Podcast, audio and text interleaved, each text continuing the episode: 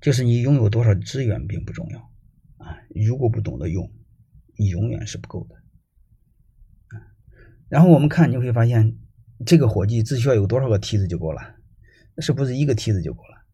嗯，但是你会发现他这个梯子这么个放法，多少梯子也不够啊！啊，所以我想说什么？我们家的股份是足够多的，但是你不会用那也没辙！所以我们要转变认知，好吧？这个股份我想说，它是越分越值钱，它是越分越大。企业也是越分越大，你越不分，它越不值钱。看是你的也没有用。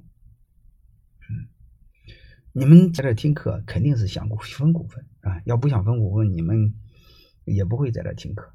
但是我想遗憾的告诉你，明年我们再次在这见面，你们真正分股份的不会超过百分之三十，百分之七十你是把白白的把学费给我了，你一分钱你什么也没做。啊，这就是我们这个人的最大的悲哀啊！就是你，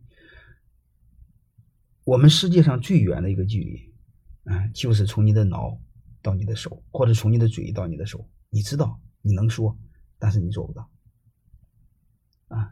这个太太太太，这个太难太难，我实在搞不清楚为什么啊！因为在我来说，这个这么简单的事我们做不了。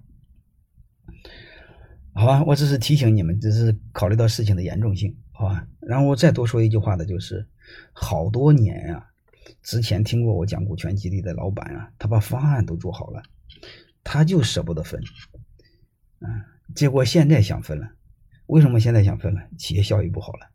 那我就问他，我说你这个赚钱的时候你舍不得分，你不赚钱的时候你想给大家分，这个逻辑上合理吗？而且这时候大家还要吗？啊？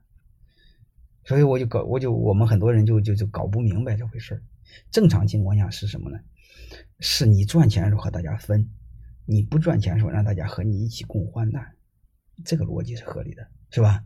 你千万别捣鼓的，你赚钱舍不得分，你不赚钱的时候想让大家，你企业不值钱的时候想让大家买你的股份，这个逻辑上是矛盾的。但是不管怎么着吧，我还是建议我们既然明白了，就尽快去做，好吧？